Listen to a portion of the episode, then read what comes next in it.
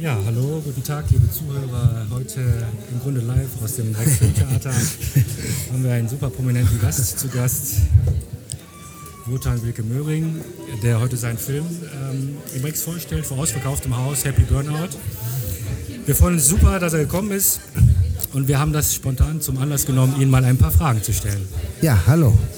Ähm, Wotan, herzlich ja. willkommen. Ja, schönen Dank. Hier im, äh, wir stehen hier im Foyer, muss man glaube ich wegen dem eventuell äh, aufkommenden Lärmpegel. Wir stehen im Foyer des tollen äh, äh, äh Kinotheaters Rex in Wuppertal.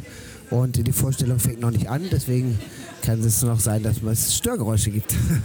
Ja, das wollen wir ja auch, dass Ja, die Leute mitkriegen, dass das hier im, im Foyer stattfindet.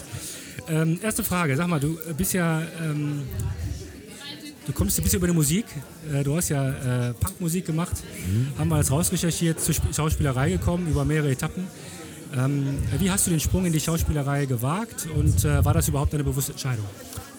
Nee, äh, tatsächlich war es keine bewusste Entscheidung. Ich wollte das nicht werden, weil dann hätte ich eine Ausbildung gemacht. Ich habe dann ähm, bin über Werbecastings und so eben äh, ähm, über das bewegte Bild dann irgendwie mal zum Casting gegangen, zum, für meine erste kleine Minirolle bei Bobby Scholz Story.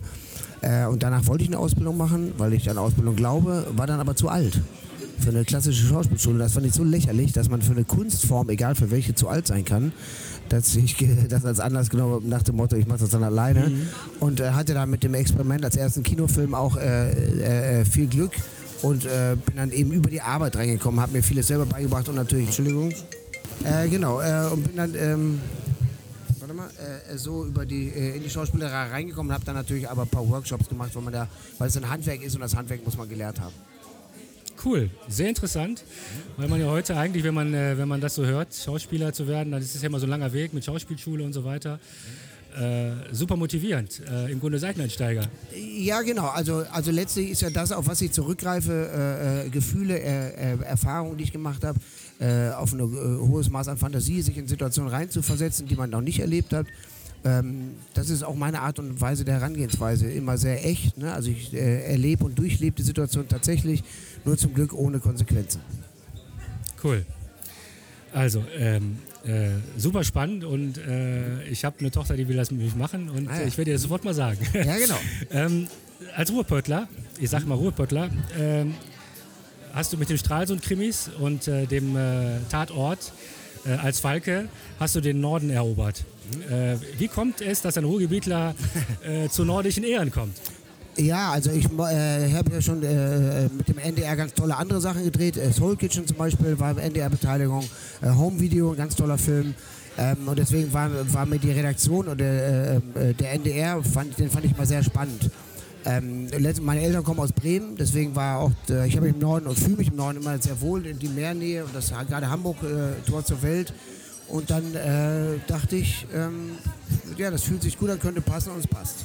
Cool, ja, sind auch super Tatorte, mir gefallen sie sehr. Ja, vielen Dank. Ich finde äh, dieses Format toll, wirklich toll und auch immer diese Stimmung aus dem Ich Norden. fahre nach dem, ich drehe jetzt gerade noch was anderes in Berlin und drehe dreh ab Mitte äh, Mai wieder Tatort. Cool. Ja. Ähm, gib uns mal ähm, einen Tipp, äh, weil wir, ich habe gesehen, du drehst unheimlich viele Filme. Du hast in den letzten 15 Jahren also enorm viele Filme gedreht. Ich, ich habe mal so auf drei bis vier pro Jahr äh, geschätzt. Ja. Äh, wie, wie, erholst du dich? Wie, wie machst du das? Wie kannst du denn zwischen den Filmen dich äh, sammeln? Äh, ich habe mir aufgeschrieben, machst du da viel Sport und isst nur gesund? ja, oder? genau. nee, also ich, ja, also ich versuche schon, aber jetzt gar nicht mit Absicht, sondern weil mir der, der ganze äh, Quatsch nicht schmeckt. Also ich esse schon, was ich Bock habe, äh, auch Pommes und Currywurst, ähm, aber ich versuche mich schon, ja, weil es mir einfach äh, gut tut, also schon gut zu äh, ernähren. Da habe ich ja drei Kinder, die sind quasi mein mein Elixier, was äh, äh, Kraft und Erholung angeht, auch wenn es natürlich anstrengend sein kann mit drei Kindern, aber du ziehst natürlich ganz andere, ganz andere Energien aus dieser tollen Familienzeit. Und äh, die ist mir so, mindestens so heilig wie die Filmprojekte, wenn nicht noch mehr wert. Und das ist eigentlich für mich die wichtigste Zeit. Und ich habe gelernt, auch im Laufe der Zeit eben, äh, weil es wirkt oft nach außen so, als ob die Projekte aufeinander prasseln, aber da ist ja immer Zeit dazwischen. Okay. Also Happy Burner ist jetzt auch ein Jahr her gewesen. Äh, das dauert halt immer. Und da hat man schon, man muss eben für diese Entspannungszeit auch, äh, die muss man genauso äh, verteidigen und genauso für diese Zeit sorgen wie für diese Arbeitszeit. Ne? Wie hast du dich denn auf, äh, konkret jetzt auf Happy Burnout vorbereitet?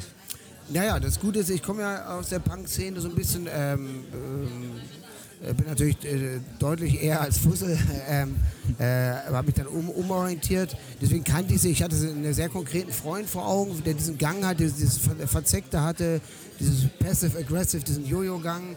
Ähm, und letztlich mit Burnout musste ich mich ja gar nicht, gar nicht beschäftigen, weil Fussel auch keinen Plan hat. Und äh, dieses kein, äh, äh, das ist also ein bisschen so dieses bewährte Filmkonzept Fish out of Water, also aus dem Schanzenviertel eben in dieses Sanatorium. Äh, das, genau, da muss man sich gar nicht darauf vorbereiten. Aber trotzdem, Fussel ist sehr, sehr sympathisch in dem Film. Ja, ja, absolut. Das, war, das ist ja dieses, das ist ja sein Lebenselixier gewesen, dass seinem Charme keiner entgehen kann und so. Und er sich so durchlaviert durchs Leben, bis er eben an den Punkt kommt, wo er auch selber merkt, vielleicht ist er selber doch der Spießigste von allen, weil er ja keinen Bock auf Veränderung hat. Nämlich keine Veränderung, was ihn betrifft, keine Reflexion der eigenen Probleme. Und er wird ja in diesem Film so ein bisschen ein Stück weit erwachsen. Genau, aber ich fand, was ich sehr schön fand, war auch diese empathische Seite, die er nachher entwickelt genau. für all diese Protagonisten, die um ihn herum sind. Das lernt er eben auch im Laufe mhm. der Zeit. Er, am Anfang tut er nur so. Ja, ja. Der schüttet ihm ihr Herz auf und er sagt, er muss halt auch mal richtig ausschlafen, dann passt ja, ja. schon wieder. Äh, und äh, äh, das muss er eben auch hören, richtig zuzuhören, äh, äh, lernen, richtig zuzuhören und Empathie auch zu empfinden und aus der Empathie auch eine, eine, eine äh, was zu tun, nämlich sich zum Beispiel eben auch mit seinen eigenen Problemen beschäftigen.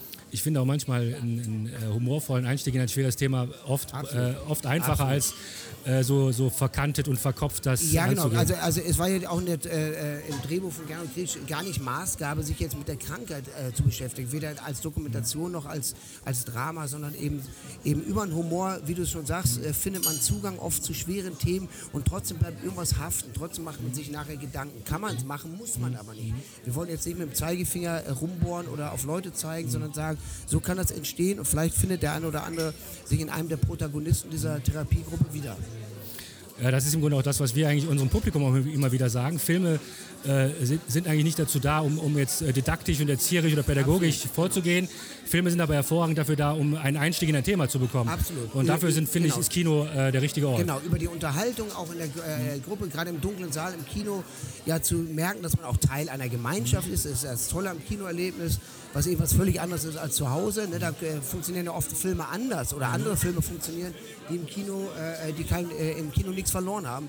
Deswegen gibt es ja diesen Unterschied auch zwischen Fernsehen und Kino. Ähm, ja, was macht dich denn, was macht denn für dich Kino als Ort aus? Ja eben dieses, wie gerade erwähnt, dieses Gemeinschaftserlebnis, diese Spannung, auch dieser Weg dahin, dieses, ich will gar nicht sagen mit Popcorn kaufen, aber die Vorbereitung und darum, man, äh, alles, was wir mit Liebe tun, er hat einen höheren Wert. Und das ist, wenn wir Zeit in die Hand nehmen, Zeit investieren für ein, für ein Erlebnis, dann ist es schon von der Bedeutung höher, dann ist es von der Wertigkeit schon höher. Wenn wir dann zusammen in, in einem Saal, das Licht geht aus, äh, äh, die Leinwand geht bestenfalls auseinander, es wird dunkel und wir äh, äh, werden ohne Werbepause durch eine Geschichte geführt, vom Sound, von der Bildqualität überwältigt, was ja eben, egal welche Art von Fernseher man hat, nicht möglich ist. Das ist eben schon ein großartiges Ereignis. Ich habe jetzt, wie gesagt, ich habe drei kleine Kinder, die führe ich so nach und nach eben auch in diese Kinowelt. Das ist einfach und das soll auch so bleiben, dass das was Tolles ist. Ja, schön. Ähm, eine etwas ernstere Frage. Ähm der deutsche Arthouse-Film ähm, oder der deutsche Film allgemein hat es äh, oft nicht sehr leicht in der Kinokasse. Wir, wir, sprechen ja immer dann von erfolgreichen Filmen, wenn, äh, wenn mal Neuer Schweiger oder you Goethe äh, Teil 18 ins Kino gekommen sind. Ähm, oder wenn wir mal so einen Toni Erdmann oder Victoria haben. Aber in der Breite finden wir als Kinobetreiber, ähm, hat es der deutsche Film nach wie vor sehr schwierig. Ähm, es gibt auch neuere Studien, äh, die im Grunde zeigen, dass die Jugendlichen immer mehr äh, weggehen vom deutschen Film und sich anderen Stuff anschauen. Ähm, wir fragen uns, woher das kommt oder hast du eine Idee, wie man dagegen wirken kann? Weil in Frankreich oder, oder England ist es komplett anders und da gibt es ja auch äh, Netflix und Amazon. Ähm, ich, ich würde, wir als Kinobetreiber haben das große Ziel, immer so diese Sympathie für die deutschen Filme hochzuhalten. Wir machen auch viel dafür. Ja. Und ähm, ich finde auch, Deine Anwesenheit hier ist ein super Zeichen. Ähm, wie können wir das, äh, hast du eine Idee, wie man in Zukunft das noch ein bisschen besser also ich glaube, ähm, ähm deswegen mache ich ja sowas auch. Ich bin ja der Einzige hier, ist weder Regisseur noch Produktion da, ja. weit und breit zu sehen, weil mir das eben was bedeutet, auch, äh, auch äh, zu honorieren, dass Menschen sich am, am 18 Uhr am Feiertag hierher begeben mhm. äh, und, und das Erlebnis wahrnehmen. Ähm, das muss man eben honorieren. Wichtig ist, dass wir genau diese Haltung, die wir von den Zuschauern verlangen, auch selber haben. Das ist schon mal ganz wichtig, weil das wird ja gespürt. Dann ist es natürlich... Ähm, äh, ein Teil auch technische Entwicklung, ähm, äh, dass Netflix, dass wir Filme verfügbar machen, andere Filme allerdings verfügbar machen, wann immer wir wollen.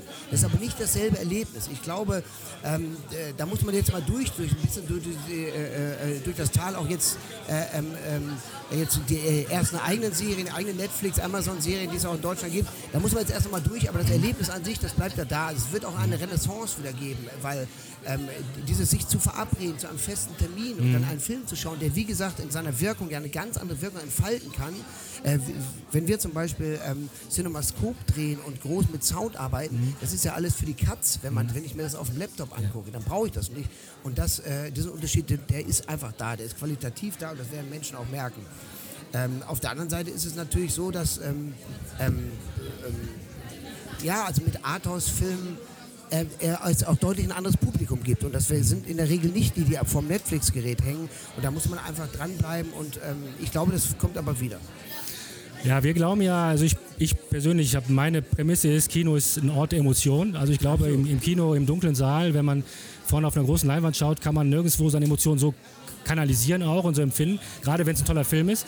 Und ich glaube, wir müssen ähm, das Publikum wieder immer mehr darauf hinweisen, was für ein toller Ort das auch ist, als, genau. als emotionaler Ort. Genau, emotionaler Raum und auch als sinnlicher Raum. Und eben auch in der Gemeinschaft. Das ist unterschätzt. Ich lasse mich ja von bestimmter Energie, wenn ich neben um mich herum die Leute schluchzen und ich merke, ich bin nicht allein mit dieser Überwältigung mhm. der Gefühle gerade, dann macht das ja was mit dir. Und das ist ja, wie gesagt, als Gemeinschaftserlebnis. Wir leben in einer Welt, wo man immer mehr äh, äh, äh, zum Einzelwesen wird und andererseits ist es genau das, was wir in den in der, in der Netzwelt suchen, ist äh, mehr als Zweisamkeit, eine Gemeinschaft. Und da muss man eben, die Zweisamkeit, eine Gemeinschaft ist nicht äh, über, über, über Streaming herzustellen, sondern das ist das reale Gegenüber mit den Gerüchen, mit dem Sehen, mit der Stimme, mit dem Klang und das, äh, äh über die Vielfalt der, Sinnhalt, der, der, äh, der Sinneseindrücke, die gibt es halt nur im Kino und die gibt es nicht allein vom Gerät. Ach, super Einstellung, finde ich super. Ähm, jetzt habe ich so ein paar suffisante Fragen zum Abschluss. Ja? Ähm, Wer ist für dich einer der besten Schauspieler, sowas wie ein Vorbild? Und äh, äh, findest du irgendeine Schauspielerin äh, besonders herausragend? Also ganz klassisch. Kate Blanchett, Tilda Swinton finde ich gut. Also eben auch so ein bisschen sperrige. Ich mag aber auch ähm, Robert De Niro natürlich. Der mich ist als äh, ich habe früher mit meinem Bruder Robert De Niro Abende gemacht, mhm. wo wir alles geguckt haben. Das ist ganz klar als äh, Vorbild.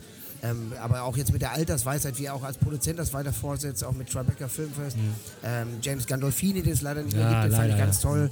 Ähm, da gibt es schon so ein paar. Nenn uns bitte zwei Filme aus deiner ewigen Top 5. Tatsächlich, einer flog über das Kuckucksnest ja. und Breaking the Waves fand ich auch super. Ja, zwei großartige, also ja, sind bei mir auch in der Top 10. Genau, genau. Witziger, ja, sind bei mir auch in der Top 10. Ähm, Verrate uns doch mal zwei Bands oder Interpreten aus deiner ewigen Top 5 deiner Lieblingsmusiker oder Interpreten. Also ganz aktuell würde ich tatsächlich, äh, also weil ich die Jungs auch kenne, Beatsticks finde ich top, ist eine, ja. der, so eine der besten Live-Bands. Und ähm, ich muss ja immer wieder verweisen auf, das habe ich als Kind gehört, auf das Album Flowers von The Rolling Stones, uralt. Und da der. Titel Sitting on a Fence, der ist so schön, der beschreibt so schön sogar den Zustand unserer Gesellschaft, ganz toll. Cool. Ähm, du sitzt abends auf dem Sofa und willst einen Snack. Was hast du auf jeden Fall vorrätig? Ich glaube, Nüsse habe ich immer. Oder der Rest Schokolade meiner Kinder. ja, super. Äh, vielen, vielen Dank für deine Zeit. Gerne. Ich finde das super, äh, dass du auch bereit warst, einen Podcast zu machen. Ja, absolut, ähm, und äh, ja, wir werden das natürlich äh, weit rausschicken ja. in die Welt, dass die Leute mitkriegen, dass du hier warst. Vielen Dank, dass ja, wir hier laufen dürfen. Jetzt müssen wir gleich in den Kinosaal und es ist voll im Foyer. Und äh, ja, vielen Dank, liebe Zuhörer. Und äh, ja, bis demnächst. Danke. Tschüss. Ciao.